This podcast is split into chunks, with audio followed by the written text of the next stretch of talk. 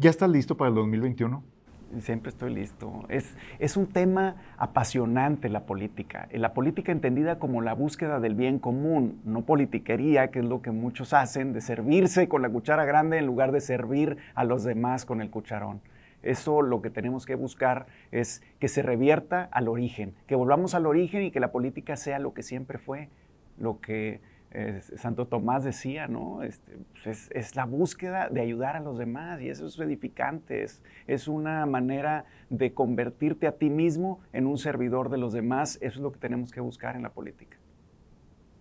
¿Vas a contender por la gobernatura de Nuevo León? Eso quiero. No he determinado todavía la ruta, pero el proceso está por abrirse, en septiembre comienza el año electoral y yo estaré listo para entonces con una decisión tomada. Felipe, dame cinco razones por las que te gustaría ser gobernador de Nuevo León. La primera es porque es la mejor manera de encontrar el servicio a los demás, de mostrar una trascendencia eh, como persona, sirviendo a la gente, lo que debe ser. En segundo lugar, porque hay tanto eh, que hemos venido perdiendo en los últimos años. Yo creo que ya son casi tres sexenios en los que ha venido arranado el Estado y ha venido perdiendo posiciones en el ranking nacional. Nos gana Jalisco en el crecimiento de lo tecnológico, nos ganan en lo industrial, nos eh, ganan en lo turístico, inclusive el turismo ejecutivo ha venido mermándose en Monterrey porque hemos perdido liderazgo como Estado. Y eso tenemos que revertirlo y hay que revertirlo esa es la segunda. Una tercera sería porque necesitamos íconos. El, último ícono que yo recuerdo que, se ha hecho en la ciudad en términos de fondo eh, fue el eh, río Santa Lucía y antes de ese el puente atirantado. Son íconos que la gente reconoce a la ciudad por ellos. Y me parece que estamos muy lejos de tomar nuevos íconos y me parece que el gobierno es el obligado a hacerlo. La cuarta, es que tenemos una necesidad de una remodelación de los programas sociales. Tristemente, los programas sociales son solo dar y dar. En vez de ser solidarios y generar acciones para que la gente pueda crecer, que pueda aprender a pescar, que pueda cosechar en microhuertos, que pueda tener entendimiento con sus vecinos, que pueda haber cohesión social, esos programas sociales no existen hoy día. Los programas sociales hoy son a ver cómo le das una limosnita al ciudadano, que es el patrón del gobernante. Eso es intolerable, inaceptable. Y yo te diría una quinta, porque Nuevo León ya necesita una transformación. Tenemos que ser más empáticos con la sociedad y la sociedad con nosotros mismos. Cada uno de los integrantes de la sociedad tenemos un rol. Lo que necesitamos entonces es que el Estado tome el rol rector de esta economía, de este desarrollo social, de este desarrollo económico, para encontrar la vocación que ya Nuevo León ha tenido, la de ser líder una y otra vez en todos los ámbitos. Felipe, ¿estás consciente de que ahorita con el tema del COVID el, vas a recibir, o quien vaya a ser gobernador va a recibir un, un estado en ruinas, con grandes problemas económicos, con desempleo? Y no sabemos para cuándo va a terminar este, este tema del COVID. Eh, ¿Tienes idea de qué sea lo más urgente que hay que hacer para ayudar a la gente? Ahorita hablabas, me llamó la atención entre lo que me comentabas, lo de los huertos y lo de eh, generar nuevas ideas. Hay gente que no puede cambiar, eh, no puede hacer home office cuando eres mesero o no puedes hacer home office cuando eres albañil, no puedes hacer home office en, en ciertos, cuando trabajas para un cine, por ejemplo. Eh, ¿cómo, qué, debería de cambiar para poder ayudarle a la gente a redescubrir eh, nuevas formas de, ganarse la vida, de tener empleo, de, desarrollarse después de esta pandemia? Bueno, acabas de mencionar una de las pandemias, porque en realidad tenemos varias. La primera, y, y, por supuesto muy grave, es la del COVID, pero tenemos la pandemia de la soledad, donde muchos de nuestros mayores se han quedado solos en sus casas, y se les lleva comida como si fueran animalitos detrás de una reja, a distancia. Este eh, panorama es devastador de cómo nuestros mayores padecen de cosas que no hubiéramos pensado que podían suceder, que pensábamos en darle un beso a, mi padre, a mi madre, y ahora resulta que lo tengo prohibido por su propia seguridad. La otra pandemia, la del desempleo. El desempleo es una pandemia. Tenemos una baja del nivel de empleo en el país y por supuesto Nuevo León no es la excepción. Necesitamos una reactivación económica y como rector el gobierno estatal tiene que tomar eso, darle el twist y con ese twist empezar el nuevo desarrollo de actividad económica y el gobierno tiene que dar incentivos para ello. Mencionaste las finanzas. Es bueno, ¿cómo generarlo? Bueno, es que hay que generarlo con asociaciones público-privadas, con eh, eh, proyectos de producción y servicios, generar cosas con capital privado que puedan darle la vuelta a esto y generar proyectos. Yo creo en proyectos que los he mencionado en el pasado, como un teleférico en las Mitras, como eh, túneles que permitan obra pública de gran envergadura, eh, grandes proyectos de inversión en el Estado, eh, facilitar las cosas para la inversión en energía, particularmente energía limpia. Me parece que lo que tenemos que hacer es facilitarle desde el gobierno las cosas al ciudadano para garantizarle por su propia seguridad que pueda tener un nivel de ingresos y con eso puede solventar las cosas. La otra cosa que no podemos olvidar es otra gran pandemia, la de la pobreza. Y no puede haber un mejor antídoto contra la pobreza que la prosperidad. Si generas riqueza, si generas actividad económica, entonces el pobre tendrá la posibilidad de tener un ingreso. Los casos que mencionaste de los oficios a los que se dedica mucha gente de nuestra tierra, hoy no tienen ni siquiera una alternativa. Dices, bueno, ¿cómo quieres eh, que esa gente salga adelante si no tiene la capacidad de tener por lo menos un ingreso fijo? Que dejan de recibirlo y además tienen que permanecer en casa. Se les prohíbe ir a buscar su propio futuro. Por supuesto que esto es más delicado todavía. Entonces se tiene que buscar alternativas. Yo no creo que hay que salir a tontas y a locas a la calle. Por supuesto que no. Tiene que haber las precauciones, pero no podemos tampoco cerrar los ojos ante estas otras pandemias. Felipe, ¿por qué tú y no alguien más? ¿Qué, qué te hace diferente? ¿Qué te distingue a ti? Porque llevo muchos años en esto, José Luis. Durante muchísimos años, desde que yo tenía 15 años, me interesé por la política y empecé a participar activamente. No ha habido un solo proceso electoral en el que no participe de una manera u otra. Y este proceso yo lo he vivido a través de los años visitando colonias, visitando comunidades, conociendo la problemática, encontrando la vocación de cada barrio y de cada comunidad rural, de cada pueblo y de cada actividad económica de cada rincón del Estado. Nadie conoce el Estado mejor que yo y nadie tiene soluciones más creativas porque a eso me dedico. Cuando no estoy en la política estoy solucionando problemas. Eso es lo que profesionalmente yo hago en mi despacho. Encontrarle soluciones a los problemas de mis clientes. Y eso quiero hacer. Encontrarle solución a los problemas del Estado. Muchas de ellas ya las conozco. Por eso, porque soy el más preparado, por eso debería ser el gobernador. ¿Tu despacho eh, de qué es, Felipe? Es, Gestión empresarial. Gestión empresarial. Eh, la gestión empresarial implica hacer lo que necesita, algunos le llaman networking, hacer lo que necesita el cliente. A veces necesitan una tecnología para determinado eh, proceso, a veces necesitan una persona que conozca de tal o cual proceso, a veces necesitan asesoría sobre su relación con el gobierno, a veces necesitan saber cómo atender a su propio personal en eso es en lo que nosotros participamos. A veces se trata de gestionar algún permiso o de conseguir un crédito de eh, alta envergadura para grandes proyectos, principalmente del ramo energético, eh, principalmente del área eléctrica en la cual hoy en día todavía hay mucho futuro, porque la zona petrolera esta se ha venido hundiendo en todos los sentidos. Si no fueras a la gobernatura por alguna circunstancia, ¿considerarías ir por la alcaldía de Monterrey como un plan B? No. Es la gobernatura. Así es. Desde ahí se puede hacer la transformación que necesita el Estado. No pretendo ser una administración, un administrador de una ciudad a la cual ya administré, lo hice bien, entregué muy buenas cuentas, entregué el municipio en orden, con finanzas sanas, con condiciones de operación de todas las dependencias, con eh, oficinas decorosas para todos los eh, empleados municipales y con condiciones de reconocimiento en el que Nunca hemos tenido una problemática que salga a la luz eh, negativa en perjuicio de aquella administración y me siento muy orgulloso del trabajo que hicimos. Pero ahora, ahora es tiempo de retos. Y cuando eh, se ve el panorama económico, sabemos que se necesita eso, entrarle al reto y cambiar las condiciones. En el año 2000 yo entré de alcalde de Monterrey, de lo que, repito, me siento muy orgulloso, y las finanzas estaban hechas pomada.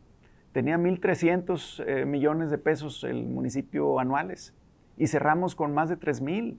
Eso nos hizo un crecimiento sin un incremento de impuestos. Lo que generamos fue una administración eficiente, cumplidora, y eso nos permitió también estar en contacto con todas las colonias en las cuales en todos los casos se les hizo algo a cada colonia.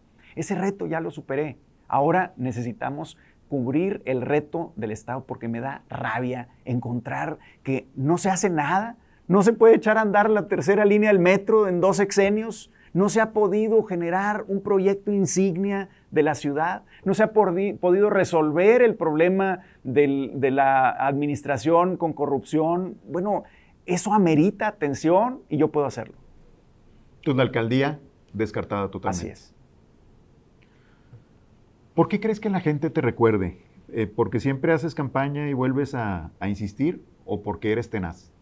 Yo creo que la tenacidad es una cosa que yo, es una actitud que yo tengo con la vida. Y si hay algo que, que represente algún tropiezo, damos vuelta a la página y hay que ver hacia adelante, que eso no solamente lo hago en mi vida, se lo recomiendo a mis amigos, se lo recomiendo a todo mundo. Hay que ver hacia adelante y hay que darle vuelta a las páginas, escribir nuevas páginas de la historia y hacerlo siempre con la convicción de que podemos salir adelante. Y Nuevo León va a salir adelante. Yo no aspiro a que me recuerden como un candidato. Yo aspiro a que me recuerden como alguien que ayudó a la gente a desarrollarse y a transformar el estado de cosas que hoy son lamentables. Felipe, ¿sigue siendo panista? Sí, soy miembro de Acción Nacional desde 1983. ¿Pero sigue siendo panista de corazón? Sí, por supuesto. Yo soy panista porque creo en los principios de doctrina, creo en la propiedad privada, creo en la, en la libertad de religión, creo en la libertad eh, y en la justicia, creo en la solidaridad, creo en esos grandes principios que los puedes hacer tuyos, no importa si estás registrado en un partido político o no. Pero también es tiempo de que veamos cómo hacer que todos nos involucremos y que independientemente del credo, político, social o económico, que todos coadyuvemos porque todos nos necesitamos. ¿A qué pan representas tú? Al pan ideológico, al pan en el que creemos la manera de hacer un futuro, fabricándolo con acciones diarias, no esperando a que nos caiga del cielo alguna solución o que nos ayude el presidente a resolver nuestros problemas o a ver si un organismo internacional o Estados Unidos nos echa la mano. Las cosas se hacen con el día a día. La prescripción médica para una economía enferma es el trabajo. ¿Te sientes traicionado? Hablando del 2018. Mira, cada quien hace en cada momento lo que cree que es mejor para su persona. Y sé que algunos hicieron cosas de las que no quisiera yo eh, hablar, pero además me queda muy claro que tenemos que ver hacia adelante tenemos que conseguir tener la entereza de superar cualquier obstáculo. Y si fueron propios o extraños quienes incidieron, bueno, eso será responsabilidad de ellos y cada quien tiene que asumir su parte. Lo que me queda más claro es que hoy nos necesitamos a todos. Si alguien actuó mal, hoy lo necesitamos para que actúe bien, para que hagamos esa fortaleza, esas condiciones de fuerza que solo juntos podemos hacer como sociedad y como parte de la sociedad en Acción Nacional tiene que haber esa cohesión. ¿Quién te traicionó? Yo insisto en que hay que ver hacia adelante y yo no estoy mirando hacia atrás. Si nos dedicamos a ver por el retrovisor, no vamos a tener una visión clara del futuro. Lo que necesitamos hoy día es ir de frente, observar, ser positivos, crear nuevas soluciones y subir al camión del progreso a todos. Pero no ves objetivamente alguien que eh, te haya traicionado eh, dentro del partido? No, yo veo personas que actuaron con lo que en su momento creyeron que les eh, convenía más y bueno, pues son sus responsabilidades y no las mías. Felipe, ¿la justicia se negocia? Es decir, ¿con quién crees que negoció el PRI en 2018?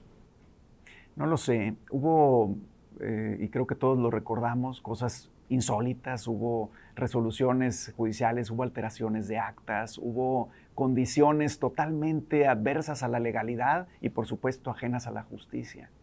Pero precisamente por eso es por lo que hay que luchar. Si te ganan con un fraude electoral, y obtienen ellos finalmente el cargo por el que tú luchaste, no significa que te debas dar por vencido. El que se da por vencido es un fracasado. Yo no soy un fracasado. Yo creo en el éxito y hay que crear ese éxito con las acciones diarias. Y eso es lo que estoy haciendo. Por eso en mi despacho me va bien. ¿Sostienes que fue un fraude electoral el, el del 2018? Por supuesto que sí. ¿Tú ganaste la elección? Las dos veces ganamos la elección tanto la, la primera como la extraordinaria. Así es, ganamos en la de julio y demostramos con actas, con pelos y señales, quedó perfectamente claro y luego en tribunales la revirtieron, luego la anularon. Eh, y en, eh, en, la del 23 de diciembre, con todo y el incentivo para que nadie votara, logramos una mayoría. Y hubo una alteración de actas, particularmente en la zona norte de la ciudad, en las cuales eh, revirtieron un resultado que lamentablemente este, eh, fue eh, ratificado por la autoridad con esa distorsión que ya tenía. Pero ganamos los dos procesos electorales. Ya estaban todos vestidos de Ya, ya estamos listos, ¿verdad? Ya unos minutos antes, 40 minutos antes de la toma de protesta, fue que ellos deciden anular el proceso electoral. Y luego, bueno, pues eh, todos conocemos lo que ocurrió después. La presidenta, que fue la, fiel de la balanza en ese momento, fue quien renunció aparentemente porque no le cumplieron algunas de sus, eh, de sus peticiones. Pero bueno, esos son, insisto, cada quien hace lo que le parece mejor para su persona. Lo que necesitamos es que cada quien haga lo mejor para la ciudad, para el Estado y para el país. México nos necesita a todos y nos necesita actuando con rectitud, con honestidad, con desarrollo personal. Necesitamos garantizarle al país una vida próspera y eso no va a suceder haciendo trampa. ¿Quién sería tu equipo en la próxima elección? ¿Serían los mismos? No, todos, todos los equipos cambian según el momento. Tú necesitas ver cómo evoluciona la sociedad y ajustarte a ello. No puedes estar esperando que haya siempre una misma condición, siempre unos mismos funcionarios, siempre unos mismos colaboradores. No. Tienes que ver quiénes son los mejores para el momento específico. Y si tú partes del, hecho de repetir eh, las cosas solo porque hay la confianza, pues estás mal. Lo que necesitamos es hacer ecuménicamente una convocatoria en la que participen los mejores personas, los mejores hombres, las mejores mujeres y tengamos la capacidad de generar esa sinergia en la cual le garanticemos a la sociedad que le vamos a responder bien. Felipe, tú que tienes tantos años compitiendo, ¿qué es lo nuevo que, que le podrías ofrecer a la gente en esta ocasión? La gran diferencia es una gran experiencia que he adquirido en los últimos años preparándome para generar riqueza. El proceso que necesita el Estado es ese. Propiciar que se generen empleos, que se generen actividades en casa que puedan propiciar. Ahora que hemos aprendido mucho más de estar en casa, tenemos que tener actividades productivas ahí. Y esto lo puede propiciar un gobierno. Cuando yo te decía lo de los microhuertos, hablo de hacerlo a gran escala y de que prácticamente cualquier persona, empezando con aquellos de la tercera edad o adultos mayores, como algunos eh, los quieran mencionar, eh, tengan la oportunidad no solamente de generarse un sustento, sino también de comercializar algunos productos que puedan hacer ahí. Esa pequeña actividad que parece minúscula, para alguien puede ser la fuente de sustento de su propia vida. Tú encabezaste la lucha anticorrupción contra el PRI en los noventas? Sí, nos tocó una participación muy activa y que derivó en, eh, la renuncia de un gobernador. Las condiciones en aquel tiempo eran muy parecidas a las de ahora. Hay una queja de, de actos de corrupción que no son sancionados y esto tiene que cambiar definitivamente. Tenemos que garantizarle a la ciudadanía que si alguien toma un solo centavo que no le pertenece, tiene que ser castigado. El problema en la corrupción es ese, que quedan impunes. Si no hay pena para aquel que roba, el otro lo puede hacer también impunemente y sabe que no le va a pasar nada porque el ejemplo lo tiene. Aquel no le pasó nada, pues a mí tampoco me va a pasar nada, es lo que dicen algunos. Después fuiste alcalde de 2000 a 2003. Sí. Muchos piensan que tu estilo de gobernar fue insensible. Se recuerda por ahí un tema del el manejo del panteón, aquel... Eh, ¿Qué le vas a ofrecer a los ciudadanos ahora en medio de esta terrible crisis? Mira, el, eh, calificativo de insensible lo acuñó el PRI. El PRI estaba tratando de ganar una elección, entonces en los preparativos de esa elección dijo que era insensible.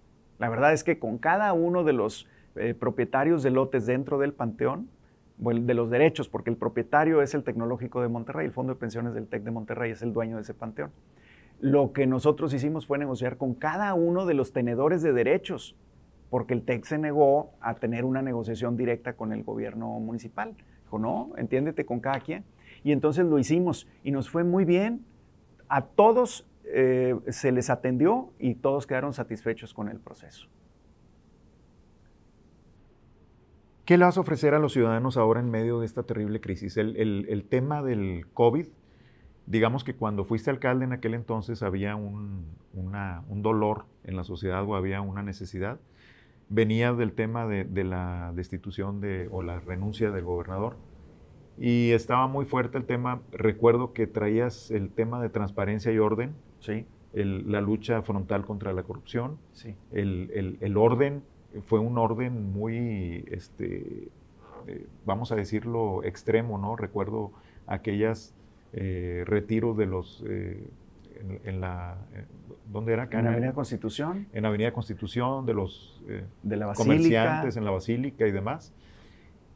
Pero ahora es un momento diferente. Sí. Estamos en un, en un momento en el cual hay una terrible crisis y como tú bien mencionas, una, una pandemia de, em, de, desempleo, de problemas económicos. ¿Qué, ¿Qué, le vas a ofrecer a los ciudadanos como gobernador eh, específicamente en, en, esos temas? En, perdóname, en que me perdí. En, los temas, del desempleo, ah, muy bien. Del, de su economía familiar.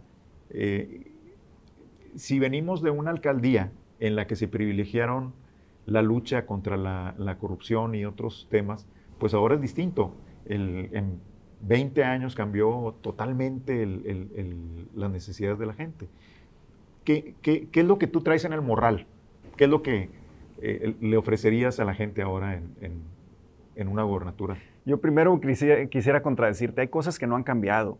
La lucha contra la corrupción debe mantenerse, esa no debe cambiar. En aquel tiempo no teníamos una ley que nos obligara a ser transparentes y sin embargo todos los documentos del municipio eran eh, obsequiados a aquel que los solicitaba bajo el solo eh, argumento de que costeara. Si eran copias fotostáticas, que pagara las copias. Si era un disco compacto, que era lo de aquel tiempo, no, no había USBs en aquel tiempo, pero que pagaran el costo del disco y con eso era suficiente para que tuvieran la información que pidieran. No importaba si eran contratos, concesiones, servicios, nómina, cualquier cosa que estuviera. El tener la transparencia en el gobierno te permite garantizarle a la sociedad que pueda revisar las cosas, que pueda comparar un precio y que pueda darse cuenta si algo está eh, irregular o raro. Y si está raro, normalmente es pariente de lo corrupto, entonces hay que checarlo para saber si es cierto. Luego, hay cosas que tampoco han cambiado. La tenacidad de la sociedad regiomontana, los nuevo leoneses, somos gente de trabajo y eso no ha cambiado tampoco. Es decir, tenemos un antídoto y tenemos quién lo puede hacer efectivo. Esa particularidad yo la sostendría. Hay que ayudar a la gente a que tenga conocimientos y que tenga a su alcance herramientas para trabajar en contra de la corrupción. Pero hay cosas que sí han cambiado mucho.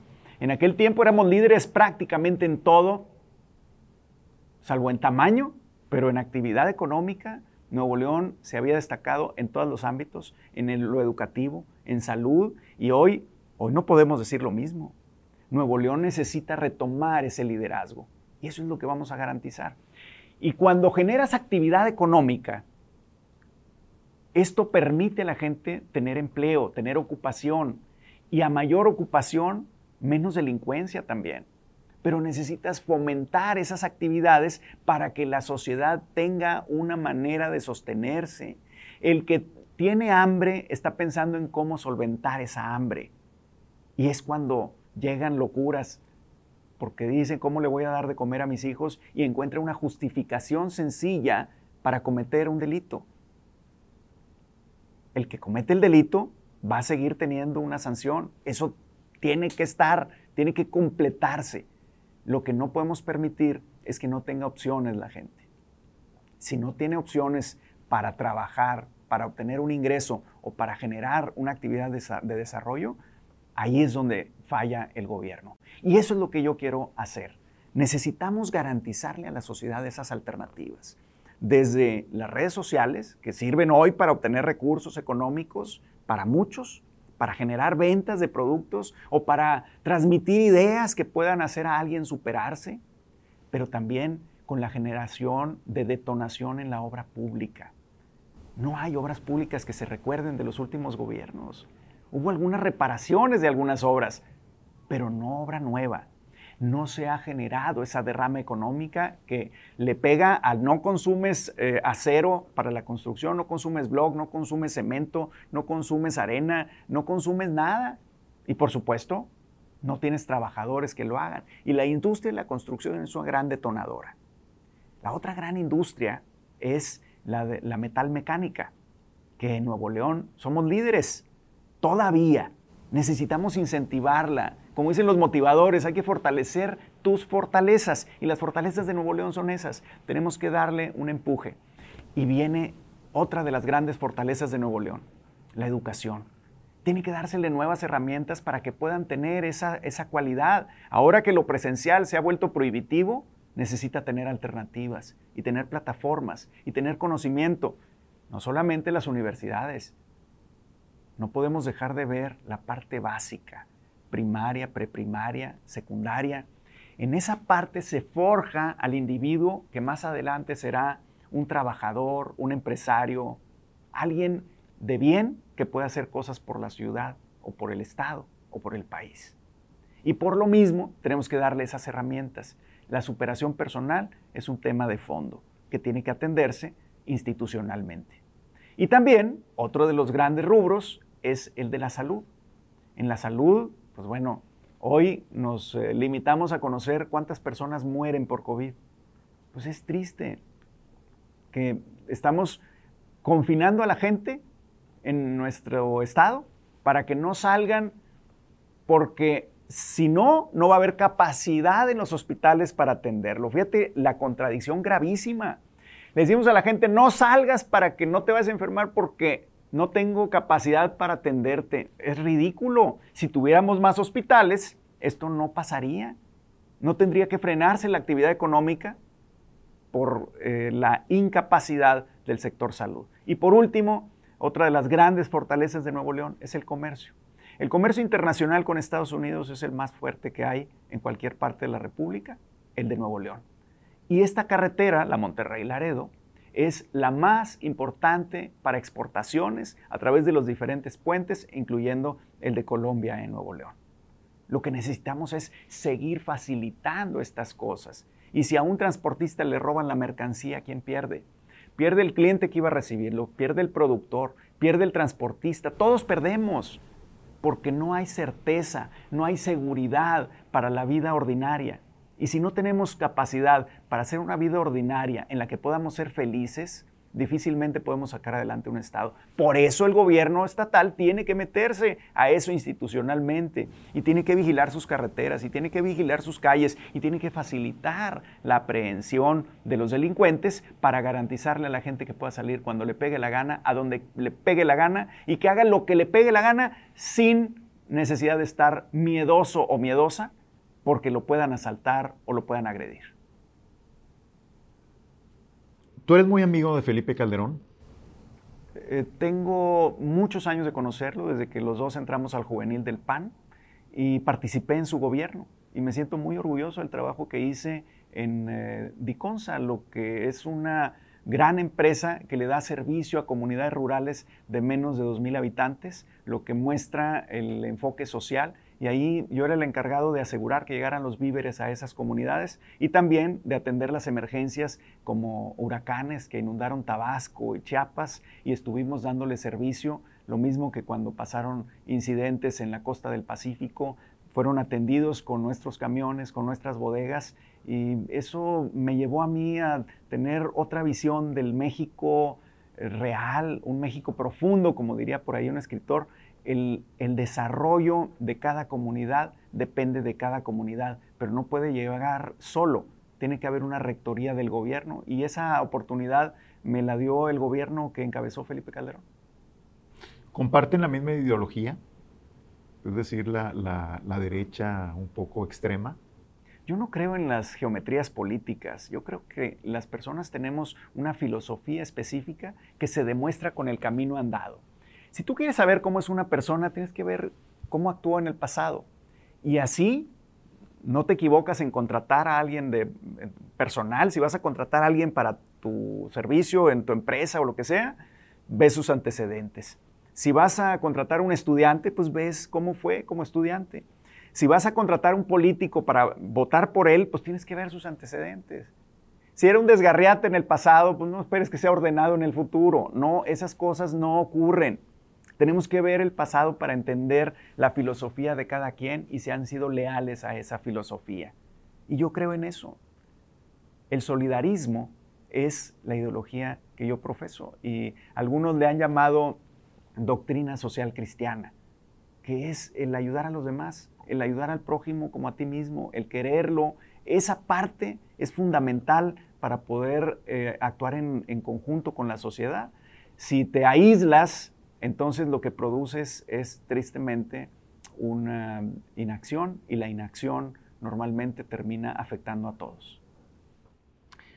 Si el PAN eh, te llegara a cerrar la puerta hacia la candidatura, porque no eres el único, hay, hay varios aspirantes y se habla de posibilidades.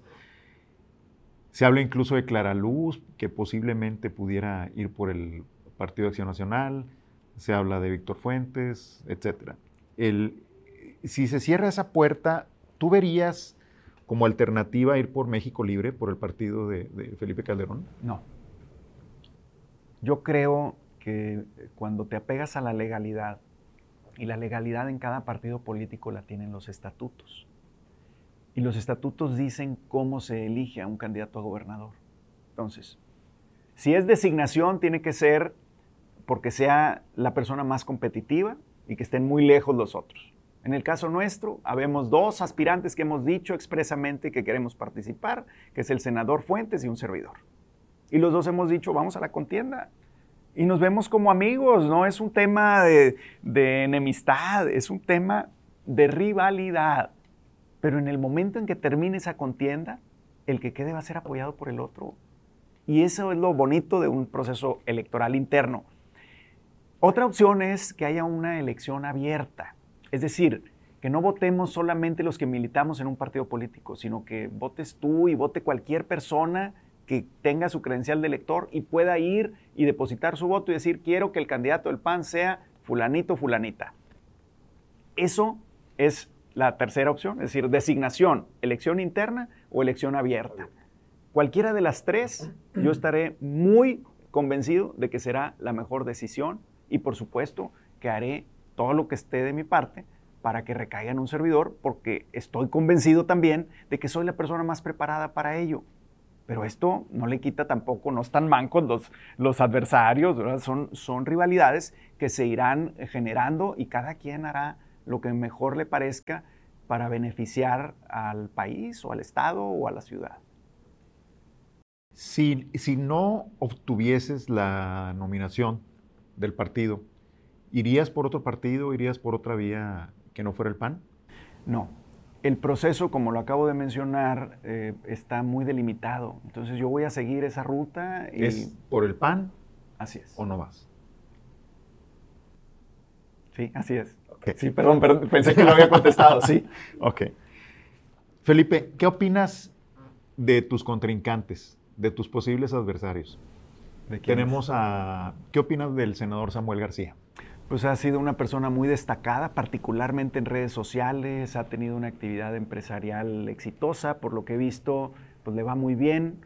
Pues es una persona que está intentando contribuir eh, de, la manera que él considera mejor a que nos vaya bien a todos. Me, me gusta que esté participando.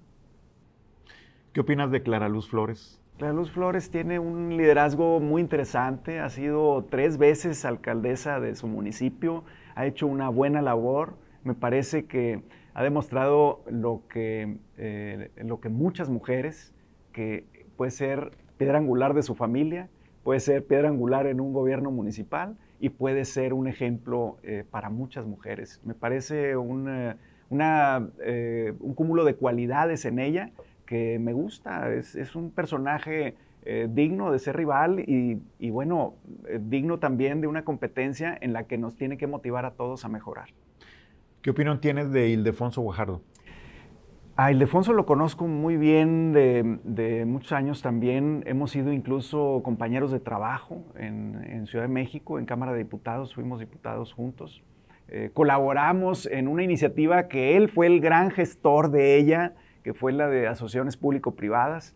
Me parece un tipo inteligente, creativo, responsable, eh, pues tiene un, perfil eh, pro empresa, un perfil eh, eh, activo, eh, me parece un, tipo intelectual, tiene un perfil interesante para ser validado como candidato.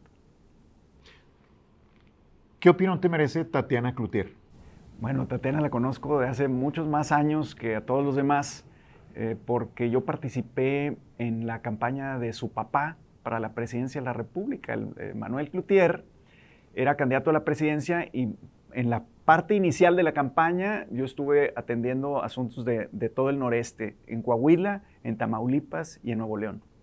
Y cuando llegó la recta final de la campaña, yo me fui a la Ciudad de México el último mes y medio de la campaña para dedicarme exclusivamente al cuidado de la defensa del voto. Eh, de modo que es una familia a la que yo le tengo mucho cariño, un gran respeto. Y bueno, a ella la conocí desde aquel entonces, que si mal no recuerdo, estaba o estudiando o había terminado la carrera en el Tecnológico de Monterrey. Eh, ella es eh, originaria de Culiacán, una tierra también con la que guardo muchos vínculos. Su hermano Manuel, Manuel Jr.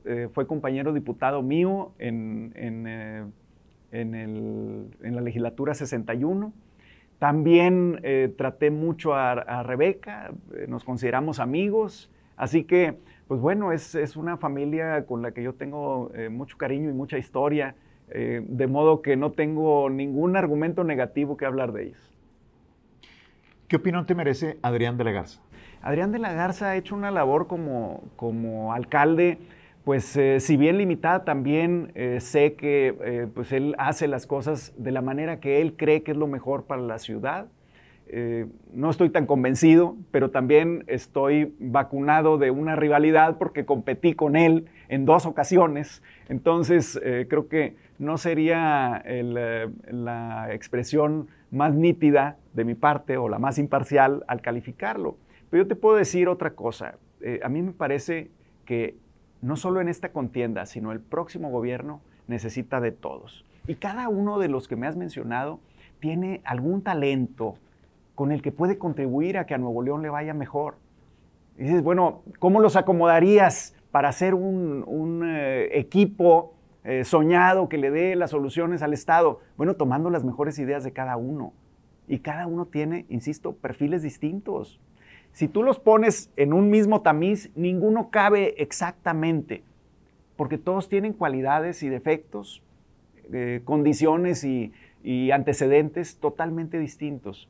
Entonces yo quisiera que los viéramos como eso, como factores importantes de lo que necesita Nuevo León para poder garantizar que sea, primero, una elección muy competitiva.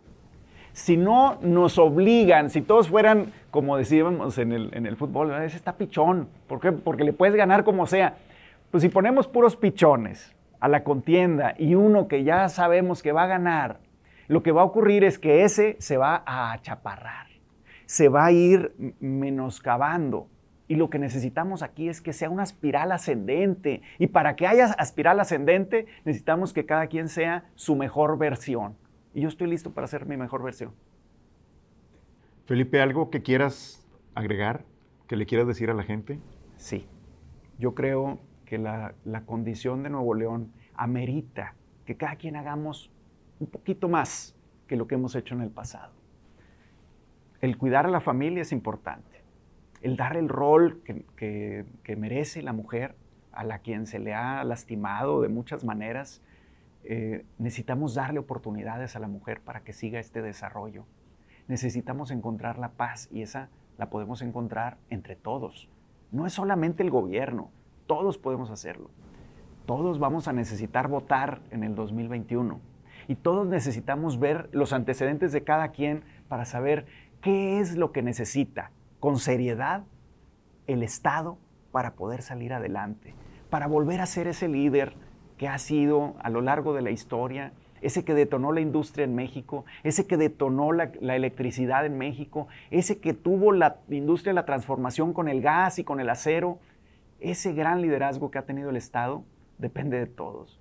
No hay una varita mágica que lo resuelva. No hay una sola persona que digas, es que con este y lo pones y ya, acabamos. No, tenemos que pensar en, antes de votar, qué vamos a considerar para ello, ver los perfiles y decidirlo.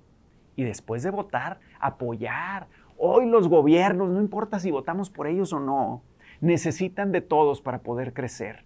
Sí, hay que exigirles, hay que demandar lo que sea necesario para que le den satisfacciones a la sociedad, porque la sociedad es la que los tiene ahí, es la que les, les depositó un voto y es la que les paga un salario. Eso es fundamental. El gobernante tiene que, por su parte, regresar a lo básico, tener empatía con la sociedad, ser condescendiente con las capacidades diferenciadas, pero sobre todo impulsar para garantizar que cada uno tenga en sus manos las herramientas para crecer como padre, como hijo, como hermano, como madre, como abuela, que todos tengamos una oportunidad en el futuro. Eso es lo que hará grande a Nuevo León.